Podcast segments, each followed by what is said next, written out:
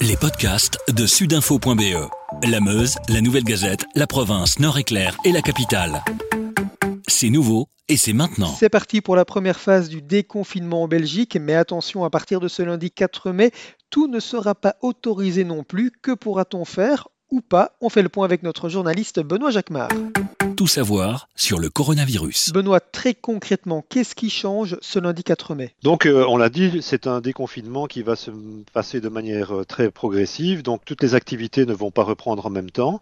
Mais euh, très important, aujourd'hui, ce sont les entreprises qui vont rouvrir, à condition d'ailleurs qu'elles aient pris des, mesures de, de, précaution, des mesures de distanciation, etc. Euh, mais il faut quand même aussi préciser que le télétravail reste la norme. Donc toutes les personnes qui ont l'occasion de faire du télétravail doivent continuer à faire du télétravail. Bon, il est clair que dans les entreprises de production, ce n'est pas possible euh, de faire du télétravail. Et donc là, pour eux, ça va reprendre. Il y a eu de difficiles négociations entre les syndicats et euh, les représentants euh, du patronat, puisque les syndicats estimaient que toutes les précautions en matière de santé n'étaient pas encore prises. Mais bon, apparemment, on est quand même tombé sur des accords qui permettent de reprendre l'activité. Les transports publics, eux, font leur grande rentrée euh, ce lundi. Alors oui, grande rentrée, mais à géométrie variable, je dirais. Euh, dans le sens où euh, si on prend euh, les trains par exemple, là on aura des services normaux avec des trains qui seront au maximum. Donc là les trains rouleront normalement à l'exception de quelques trains P, mais ça ça concerne vraiment les alentours de Bruxelles. Pour le reste, eh bien, ce seront des trains normaux dans lesquels on voyagera dûment masqué, puisque c'est valable pour tous les transports. Il faudra absolument, à partir de 12 ans, porter un masque, que ce soit dans les véhicules, mais aussi dans les gares, dans les stations de métro, aux arrêts de bus. Alors, concernant les techs, c'est beaucoup plus strict qu'à la SNCB, puisque là, le nombre de passagers sera limité dans les véhicules ce sera 12 passagers euh, dans les bus, 19 passagers euh, dans les bus articulés et 20 passagers maximum dans les trams. Euh, là aussi, donc, il faudra être masqué. Tout le monde devra être assis dans les véhicules des textes un peu particuliers et une seule personne par banquette. C'est 14 personnes dans un bus, mais pas toutes regroupées, évidemment. quant à Bruxelles, là, le service va reprendre presque normalement. Euh, il sera en, ce qu'on appelle le service de pré-vacances, euh, c'est-à-dire euh, pas celui des vacances scolaires, mais, mais presque. Donc ce ne sera pas encore tous les bus, les métros et les trams.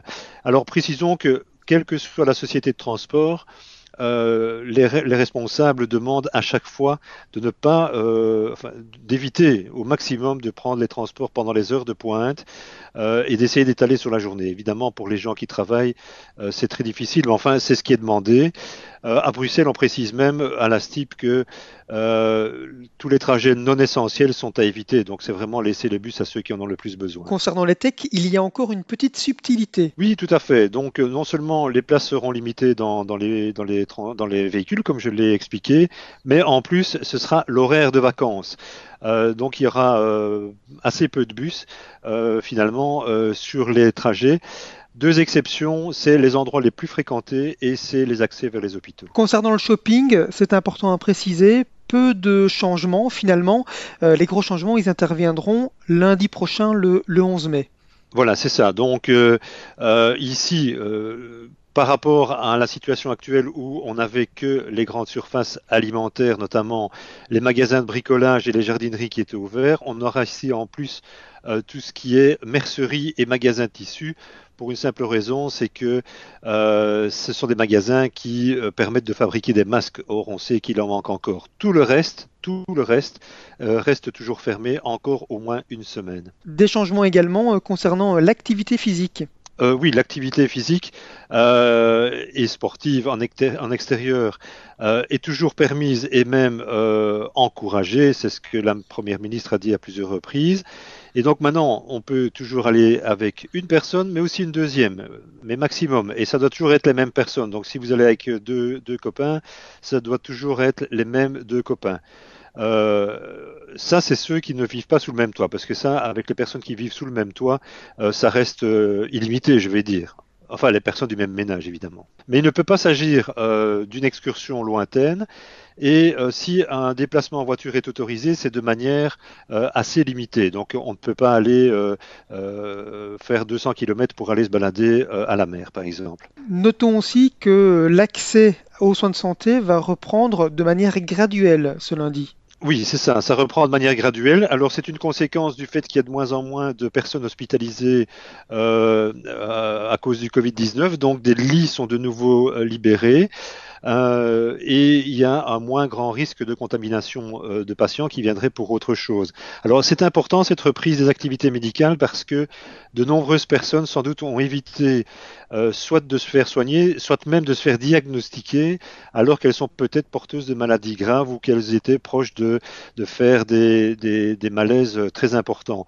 Donc il est absolument important que ces personnes qui ont reporté ces visites médicales puissent le faire. Et donc c'est ça qui, qui va être euh, permis à partir de ce lundi. Benoît, un dernier mot aussi sur le testing dans les hauts moellons. Oui, alors euh, nous avons appris euh, ce dimanche qu'en fait le testing est terminé dans les hauts moellons. Donc ça veut dire que l'ensemble des résidents et du personnel des hauts moellons ont été testés.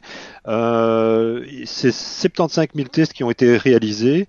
Sur ces 75 000 tests, 45 000 euh, ont déjà livré leurs euh, résultats.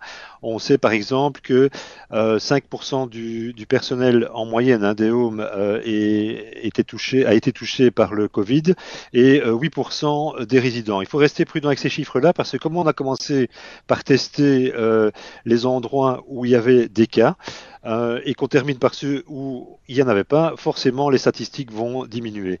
Mais la bonne nouvelle de la fin euh, du testing, c'est que euh, les visites vont pouvoir reprendre dans les hauts mois longs.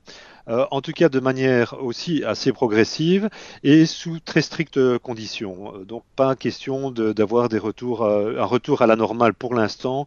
Euh, les conditions de visite seront extrêmement strictes et encadrées et comment dirais-je, il faudra notamment avoir du personnel en suffisance. Mais la première des conditions, qui était un testing complet des homes, est remplie. Donc ça c'est plutôt une bonne nouvelle. Pas mal de changements ce lundi 4 mai donc, mais rappelons encore une fois que les réunions en famille, par contre, elles sont toujours interdites. Tout à fait. Avec sudinfo.be, la Meuse, la Nouvelle Gazette, la province, Nord-Éclair et la capitale, passez en mode local.